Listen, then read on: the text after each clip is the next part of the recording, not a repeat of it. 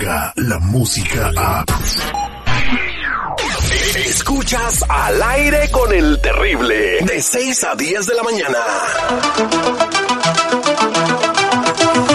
Y ya tenemos en este martes 11 de septiembre a Salia Íñiguez desde la sala de redacción de Telemundo. Ya empezaron a conmemorar y a recordar a las víctimas de este atentado terrorista allá en Washington. Azalia, muy buenos días, ¿cómo estás? ¿Qué tal? Muy buenos días, Terry. Pues aquí recordando uno de los días más dolorosos que ha vivido este país. Eh, ya dio inicio, de hecho, la ceremonia en el World Trade Center de Nueva York en memoria de ese trágico día en que dos aviones de pasajeros tomados por terroristas chocaron contra las Torres Gemelas, dejando más de 3.000 muertos y 6.000 heridos. Fue un día que quienes estábamos pues ya vivos este, recordamos muy claramente y que dejó muchos testimonios de dolor, incluso pues gente que trataba de salvarse. Tenemos un sonido de una persona que iba a bordo de uno de esos aviones. Y vamos a escuchar lo que grabó la torre de control del aeropuerto JFK. American Boston. Please listen very carefully. This is Amy Sweeney on flight 11. We've been hijacked. Two attendants have been stabbed. Okay, do you have any idea where you're headed? No. People in coach think it's a routine emergency. We've asked for a doctor, but none's on board. Can you tell us anything more about the hijackers? Yes, they have knives and mace. They say they have a bomb. Okay, how, how are the people who were stabbed? One flight attendant's okay. I'm not sure. The other may not make it. Oh my God, something's wrong here. What's happening? A- Amy, are you still there? We're in rapid descent. We're all over the place. Can you look out the window and tell us where you are? I see water, buildings.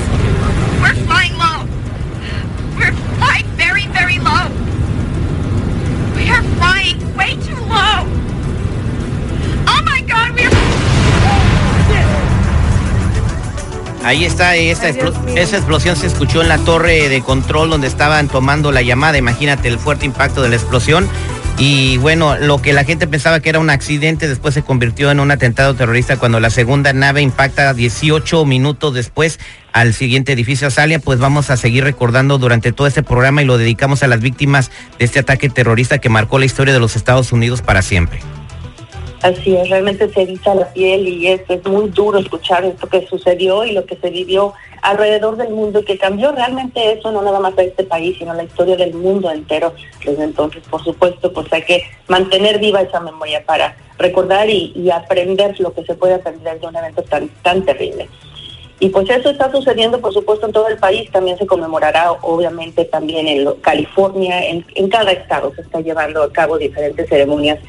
Por otro lado, y cambiando un poco de tema, estamos al pendiente de lo que está sucediendo con el presidente Donald Trump. Estaba a conocer los resultados de una nueva encuesta que revela que sus niveles de aceptación están en el nivel pues más bajo que se tenido. Seis puntos se vinieron abajo tan solo de agosto a septiembre. En agosto tenía un 42% de aceptación, ahora está en 36%, y esto es a raíz del editorial anónimo que se publicó en el diario New York Times y también debido a que está a punto de salir a la venta el libro de Bob Woodward, Senior, que pues describe una Casa Blanca en caos.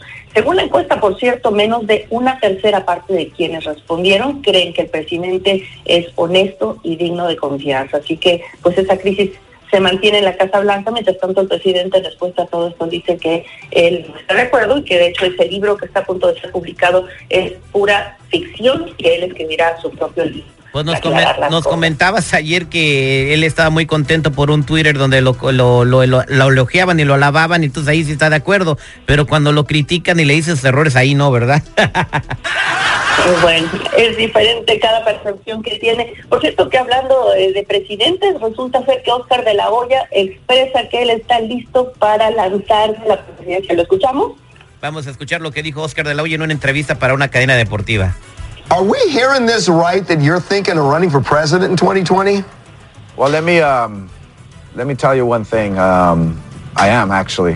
Um, I'm I'm actually very very serious, and I strongly feel that uh, that you know um, if, if if if a Kanye West can do it and announce and and maybe. Uh, uh, tease uh, the world that uh, that he would maybe one day want to run for president. Why not me? Well, are you? se- No, I mean, is if- this a serious if you thing want where you're actually? Está diciéndolo en serio en una cadena de televisión. I, I actually am. I, I actually do want to uh, uh, pursue it. Um, uh, um, and there's obviously many reasons. Um, you know, I'm, I'm, I'm actually in the works of putting a, a, team together. Wow, Oscar de la Hoya entonces sí está ya incluso formando su equipo para que y su gabinete que lo acompañará en esta campaña, ¿no? Pues está bien, eh, se tiene que preparar, eh, tiene que aprender mucho y, y, y, dejar de hacer muchas cosas que hace como promover tequila, Salia. Pues dinero para poder promover y tener un, un, staff que lo pueda orientar, lo tiene. Él comentó que él, al, hay muchas personas que le han dicho que él fuera una gran eh, voz y un gran representante para representar a los latinos y que, pues, ¿por qué no? Si lo puede hacer Kanye West, que este cantante que es súper controversial, el esposo de Kim Kardashian, que también lo ha, ha, manifestado que sí lo lleva en serio y acaba de borrar todas las fotografías del Instagram para poder a lo mejor Pero lanzar el, una campaña. el caso de Kim Kardashian es diferente, Marlene, porque como él no puede mandar en su casa, pues quiere mandar por lo menos en los Estados Unidos. Oye. Lo interesante es escuchar que Oscar de la Hoya definitivamente con la voz nos damos cuenta está hablando muy en serio y él lo dijo, no, no estoy bromeando, esto va en serio al paso de tantos y tantos años se lo ha dicho la gente y yo creo que es el momento y está de hecho ya haciendo una labor exploratoria, tiene un equipo que está pidiendo opinión pública para decidir si lanza o no su campaña, así que ahí lo tiene. Es un proceso difícil porque primero tiene que acept ser aceptado por cualquier partido, no sé si va a ir ser independiente, luego participar en los debates, ganar en el partido que me imagino que será el demócrata y después correr contra Donald Trump, que yo creo que ahí sí puede ganar hasta el seguridad si se lanza de presidente. Muchas gracias, Azalia, por la información del día de hoy. Estuvo muy, muy buena. Todos los días, pero hoy lo de Oscar de la Hoya me dejó con la quijada en la que, eh, tirada en el suelo. Te redime, no me vayas a decir que te quieres lanzar tú también. Del edificio nada más. Cuéntanos cómo te podemos ver en Telemundo para la gente que necesite ayuda en Telemundo Responde. Ya saben que si tienen un caso algo que quieren que investiguemos, lo único que tienen que hacer es llamarnos al 866-269-6199. Es un teléfono importante, ténganlo a la mano y márquenos para que nosotros podamos, si se está cometiendo alguna injusticia, llegamos lo posible por ayudar. Ahí estamos a la orden. Telemundo 52 responde. Muchas gracias, Azalia.